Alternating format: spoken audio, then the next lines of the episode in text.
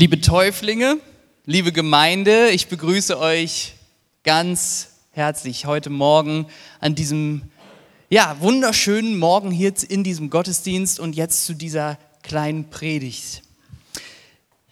Wir feiern heute einen ganz besonderen Tag, denn ihr vier, ihr habt euch entschieden. Ihr habt eine Entscheidung getroffen, ihr habt den Mut gefasst und euch entschieden, euer Leben nicht alleine zu gehen, sondern mit Gott. Und das feiern wir heute in diesem Taufgottesdienst. Wir feiern euch, wir feiern euren Mut, wir feiern eure Entscheidung. Wir feiern auch ein bisschen, dass ihr uns erinnert, ja, eine Entscheidung getroffen zu haben vielleicht. Und wir feiern, dass ihr Teil unserer Gemeinde werden wollt heute. Denn das gehört zur Taufe bei uns auch dazu, dass Menschen, die sich taufen lassen, dann ganz offiziell zu unserer Gemeinde gehören. Und wir feiern ja eure Überzeugung und dass ihr sie mit uns teilt. Und wir sind der Überzeugung, dass diese Entscheidung richtig, richtig gut ist. Bevor es jetzt aber richtig losgeht, gibt es, ich weiß, das ist für euch vier ziemlich hart, nochmal so einen kleinen Input hier von mir. Und ich habe euch ein paar Gedanken mitgebracht. Und ich habe heute dafür den Predigtext, den Bibeltext, als ein Videofilm mitgebracht. Das Video ist äh, ein Film von einem äh, Gespräch, was vor 2000 Jahren stattgefunden hat. Ein geheimes Gespräch, was niemand so richtig wissen durfte. Ein geheimes Treffen. Und äh, es geht vier Minuten, es wird relativ viel gesprochen. Äh, deswegen lehnt euch nochmal zurück, schaut gerne zu und äh, genau, wir schauen das Video.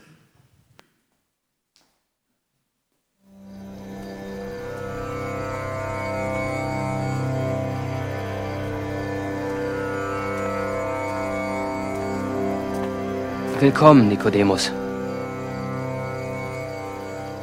Keine Sorge, er erwartet dich.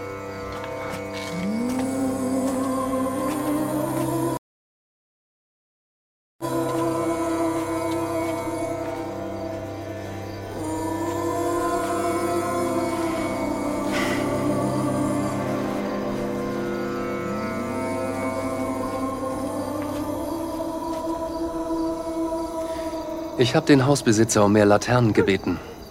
Aber er sagte, sie würden Aufmerksamkeit erregen. Ja, ich nehme an, das würden sie. Ich weiß nicht, wo ich anfangen soll. Ich habe so viele Fragen. Wollen ich, wir uns nicht erst setzen? Oh, ja, natürlich.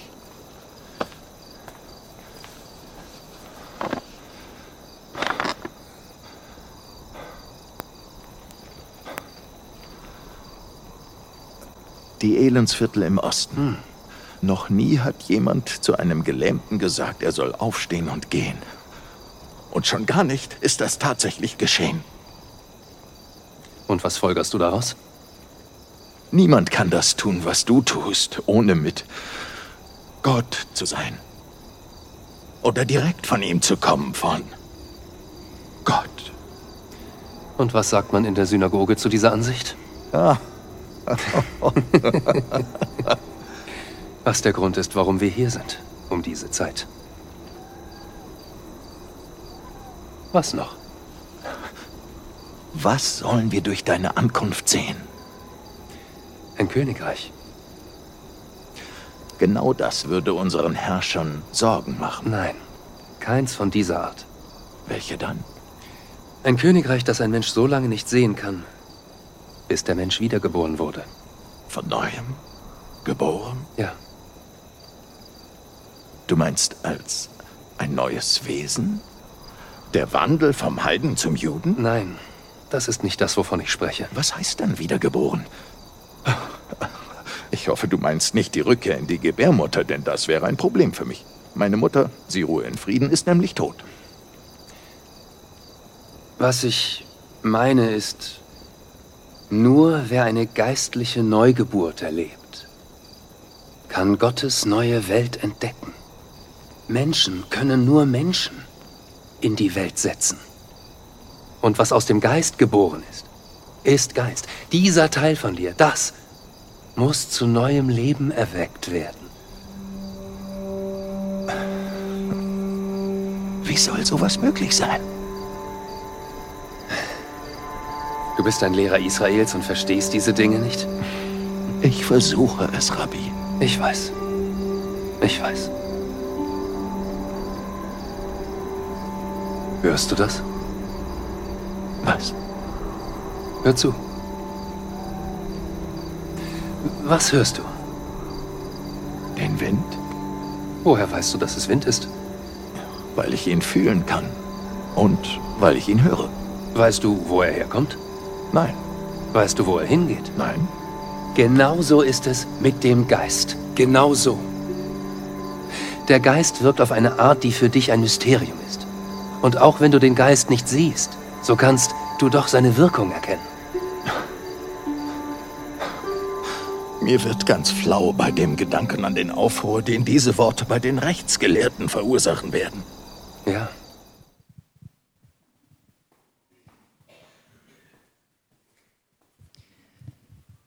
Eine Szene aus der Serie The Chosen, die ich euch sehr ans Herz lege. Man kann sie kostenlos im Internet schauen, wenn ihr euch eine App runterladet, die heißt The Chosen, ähm, von einem geheimen Gespräch. Ein geheimes Gespräch, nicht im Hafenviertel, nicht in irgendeiner dunklen Gasse, sondern vor 2000 Jahren auf einem Dach in Israel zwischen einem Mann und einem anderen Mann, die sich beide noch nicht so richtig kannten. Der eine ist Jesus.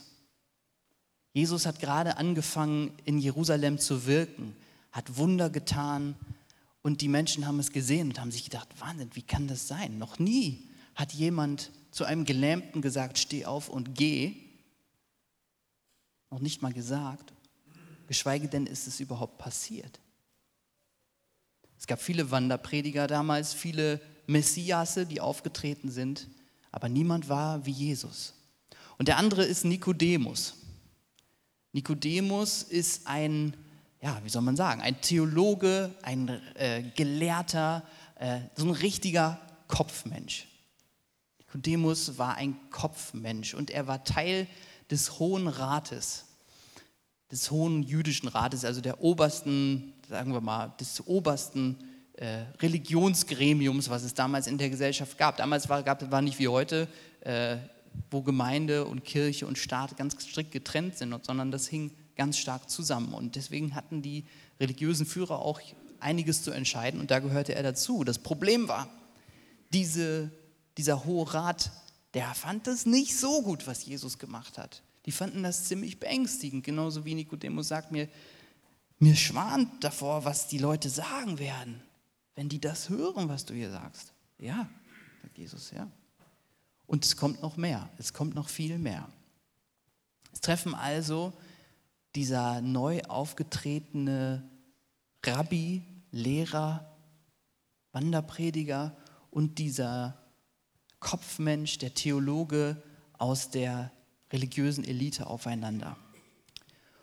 Und zu diesem Gespräch habe ich euch heute Morgen drei Gedanken mitgebracht. Drei kurze Gedanken, ähm, um, die heute auch ganz gut zu diesem Gottesdienst passen und zur Taufe. Beim ersten Gedanken ist die Frage, worum geht es bei Jesus? Ich weiß nicht, ob ihr in der Gemeinde aufgewachsen seid oder heute zu Gast hier seid. Wenn man, man kann allen Leuten die Frage stellen, worum geht es eigentlich bei Jesus? Bei uns im Studium wurde halt immer gefragt, vielleicht habt ihr es irgendwo im Religionsleistungskurs auch besprochen. In der Mitte der Verkündigung von Jesus, sagen dann die Theologen und Theologinnen, steht die Verkündigung des Reiches Gottes. Also, Jesus, das bedeutet auf Deutsch, Jesus hat die ganze Zeit über dieses Königreich gesprochen. Alles, was er gemacht hat, hat er immer in Verbindung gebracht mit diesem Königreich, wovon er auch Nikodemus erzählt hat. Und das Problem ist, dass wir dieses Bild vom Königreich nicht mehr so richtig verstehen. Weil, also bei uns spielen Königreiche keine Rolle. Also es gibt keine Könige in Deutschland und die Könige, die es vielleicht noch in England gibt, haben eigentlich gar nichts zu sagen. So, deswegen, was ist mit diesem Königreich gemeint? Ich habe euch extra das Video mitgebracht, damit ihr sehen könnt, dass diese Worte nicht in unserer Zeit entstanden sind. Diese Worte wurden auch nicht in unserer Sprache gesprochen, auch wenn die Serie synchronisiert wurde, sondern es ist der, vor 2000 Jahren auf Aramäisch gesprochen worden. Und es wurde sehr oft übersetzt ins Lateinische, ins Griechische und irgendwann auch ins Deutsche, bis es heute diese Serie gab. Und nicht nur die Sprache hat sich entwickelt, sondern auch die Kultur. Es geht also um ein Königreich in dem Sinne, dass es um sowas wie eine Bundesregierung geht oder eine Regierungsbildung, die große Koalition vom Vater, Sohn und Heiliger Geist. Ich weiß es auch nicht. Aber das ist die, der Grundgedanke. Es geht um einen Bereich, in dem eine neue Geregelung, eine neue, neue Gesetze sozusagen gelten. Das Königreich Gottes oder das Reich Gottes. Und dieses mysteriöse, unsichtbare Königreich, was irgendwie ganz anders ist, wie Jesus sagt, als das, was die, ähm, was die Leute damals kannten und was die Herrscher irgendwie auch gefährlich fanden, das kann man sehen. Und das kann man spüren. Und da kann man ein Teil von werden, reinkommen. Das Einzige ist, dafür muss man neu geboren werden. Neu geboren? Muss ich dafür in die, meine Mama irgendwie wieder rein? Ist irgendwie schwierig, fragt Nikodemus. Nee, darum geht es nicht. Jesus sagt, wenn du das Reich Gottes sehen willst, dann musst du neu geboren werden wörtlich steht im Bibeltext, aus Wasser und aus Geist. Wasser ist einfacher zu verstehen, Wasser ist schon hier. Das ist eine Anspielung auf die christliche Taufe. Aber der Geist, neu geboren werden aus Geist, das ist schwer zu verstehen. Es ist, das Wort Geist ist schwer zu packen. Es bedeutet sowas wie Lebenskraft, Energie, Geist Gottes, Später, nach der Zeit Jesu, wird der Geist Gottes zu einer, wie so einer Persönlichkeit, einem Du. Davor ist es irgendwie auch nicht so richtig zu packen. Selbst Nikodemus, der alte Gelehrte, der Theologe, der so viel Ahnung hat, kapiert es ja auch nicht so richtig. Man muss es, glaube ich, auch nicht perfekt verstehen. Wichtig ist, man braucht diese Neugeburt des Geistes.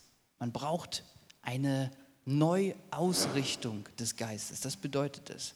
Eine komplette Neuausrichtung, einen ganz neuen Blick auf diese Welt, auf das eigene Leben, auf alles, was passiert, diesen Blick Gottes, um wirklich im Herzen zu verstehen, worum es diesem Jesus ging. Von Jesus lesen kann man, das ist einfach. Seine Wunder lesen denken, naja, keine Ahnung, ob das so passiert ist oder nicht. Äh, war irgendwie ein netter Kerl, hat gute Sachen gesagt. Humanismus, let's go.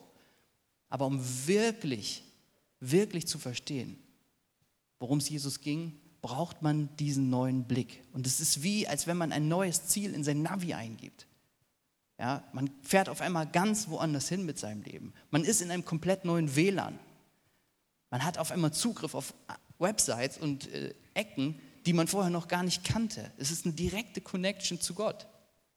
Es ist wie, als wenn du eine neue Brille aufsetzt auf die du auf einmal wie eine 3D-Brille in einem Kinofilm alles mit einer viel größeren Tiefe siehst und viel mehr begreifst und in Zusammenhänge bringst, die du vorher noch nicht kanntest. Bilder. Man kann viel versuchen zu erklären, aber es, man kann es nicht erklären. Man kann es nicht verstehen. Genauso wie Jesus sagt, man kann es nur spüren. Und man kann vielleicht Leuten zuhören, die das erlebt haben und wie sie davon erzählen. Und das machen wir hier in der Gemeinde. Es gibt immer wieder besondere Momente, die wir miteinander teilen, von denen wir uns erzählen, wo wir merken als Einzelne, jetzt wurde ich von Gott berührt. Ich bin mir ganz sicher. Ich habe es gemerkt. Denk darüber, was du willst, aber ich bin mir sicher. Ich wurde von Gott berührt.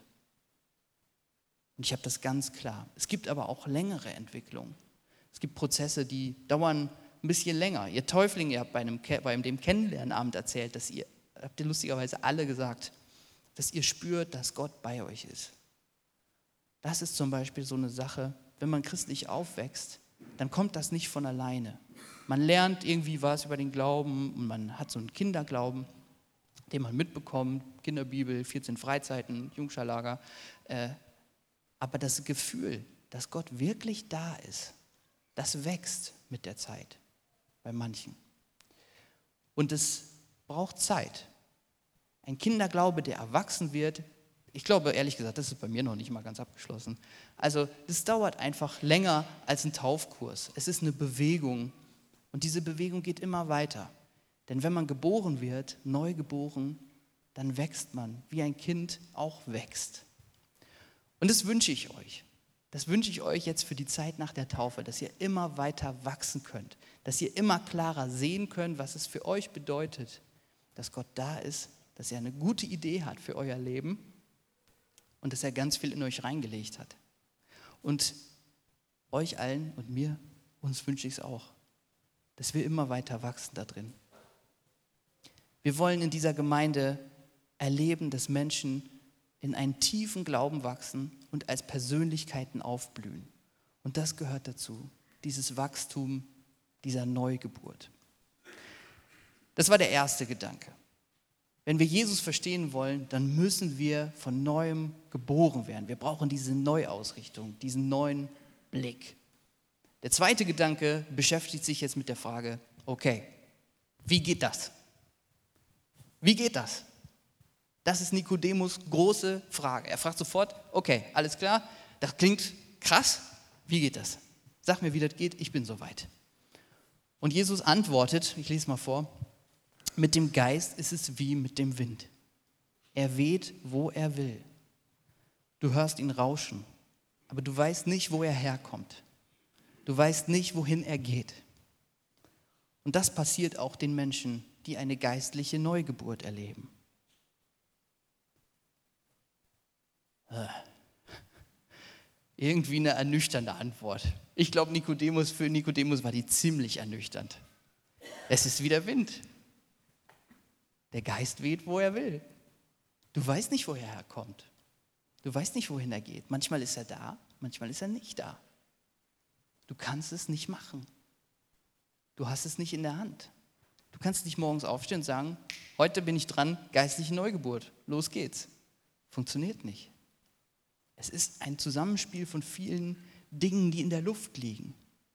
Und das ist hart für jemanden, der immer aus Gesetzen gelebt hat, wie Nikodemus, der alle Regeln kannte, für den immer alles klar ablaufen muss. Wenn das passiert, passiert das. Wenn ich dieses Tier opfere, vergibt Gott. Wenn ich das mache, passiert das. Wenn ich Gott begegnen will, muss ich vorher das und das machen. Viele klare Abläufe. Und Jesus sagt, ja, darum geht es aber nicht. Es geht nicht darum.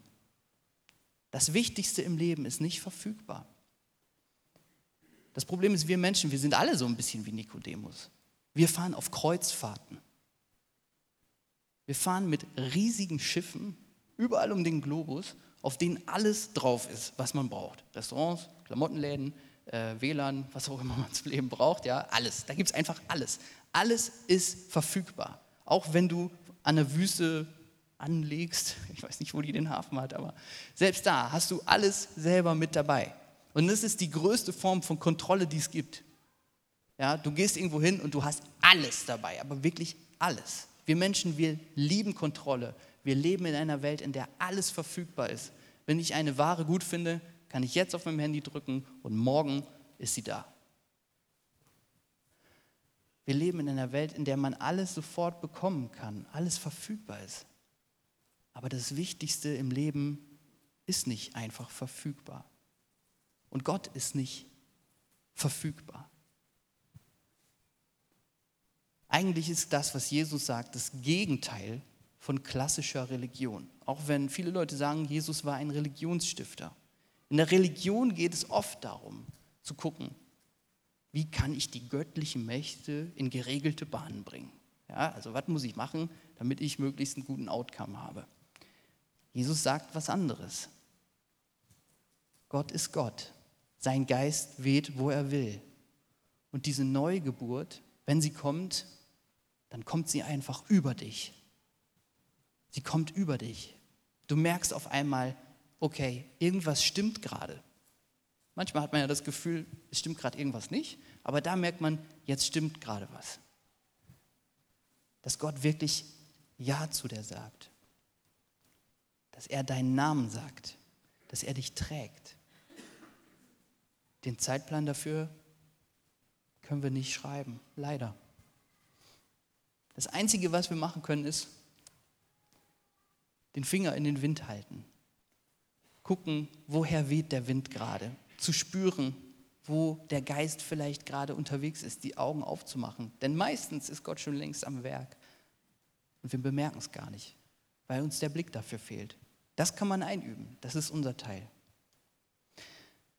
Das neue Leben kommt wie der Wind. Eine frische Brise geht durch dein Leben. Du kannst nicht genau wissen, wann sie kommt, aber wenn sie kommt, dann ist es wie beim Fahrradfahren und du kriegst richtig Rückenwind. Du merkst es und es fühlt sich sehr gut an. Ihr vier, ich wünsche euch das, dass ihr immer Rückenwind bekommt, dass ihr merkt, woher der Geist Gottes weht, dass ihr euren Finger immer wieder in den Wind haltet und danach schaut, was Gott gerade vorhat und wo er gerade ist. Das war der zweite Punkt. Der Geist ist wie der Wind. Der dritte Punkt geht um Folgendes.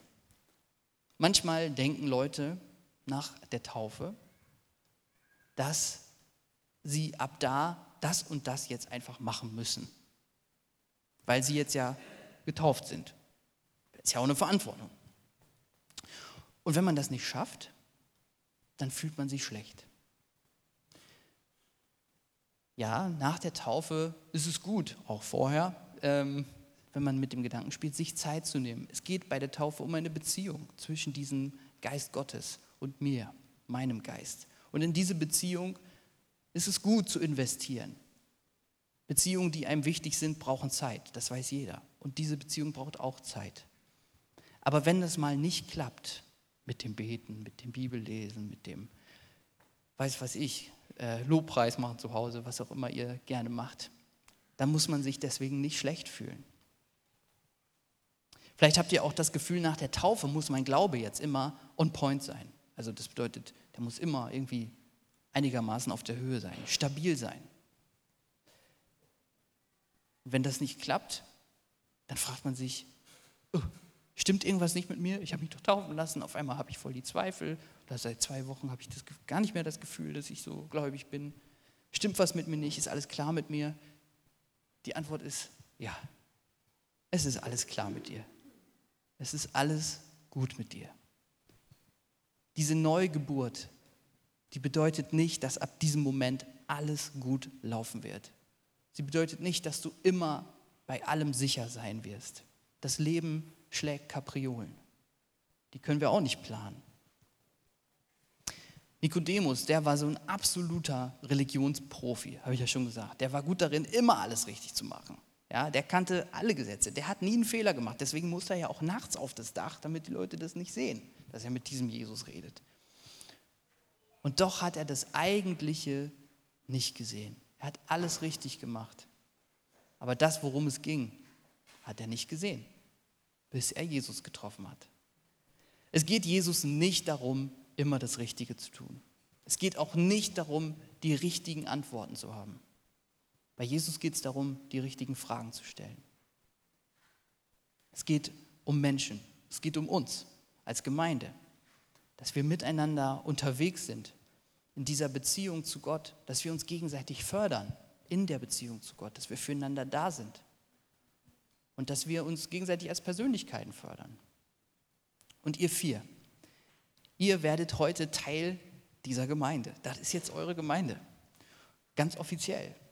Und ich wünsche mir, dass wir für euch eine Gemeinde sein werden, in der ihr Fragen stellen könnt, in der ihr zweifeln könnt, in der nicht immer alles on point sein muss, wo wir uns gegenseitig tragen, wo wir uns auch mal ertragen und wo wir uns gegenseitig immer wieder neu begeistern für Jesus, für seine Botschaft, für die Kraft Gottes, an die wir glauben und die unsere, unser Leben immer weiter zum Guten verändert.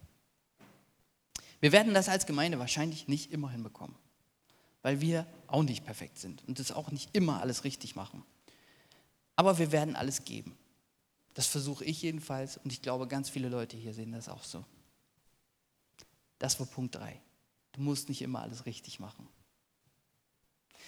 Drei Punkte zu diesem kleinen Gespräch. Am Ende von diesem Gespräch, das was echt noch lang ist, ich habe das sehr stark geschnitten, ähm, das Video. Am Ende von diesem Gespräch sagt Jesus einen Satz, den wahrscheinlich ganz viele von euch kennen. Es ist der berühmteste Bibelvers, den es gibt. Wenn man die ganzen Bibelverse, ich habe mal bei Google Bilder den Vers eingegeben, habe gedacht, ich mache vielleicht so eine Folie, wo man die ganzen Bilder sieht, hätte im Leben nicht gereicht. Also es gibt sehr viele Rezeptionen davon. Der berühmteste Bibelvers, ihr kennt ihn bestimmt. Und Jesus sagt zu Nikodemus folgendes. So sehr hat Gott die Welt geliebt, dass er seinen einzigen Sohn hergab. Jeder, der an ihn glaubt, soll nicht verloren gehen, sondern das ewige Leben bekommen. Bei Johannes ist irgendwie das Besondere in diesem Evangelium, da steht es drin, Matthäus, Markus, Lukas, Johannes.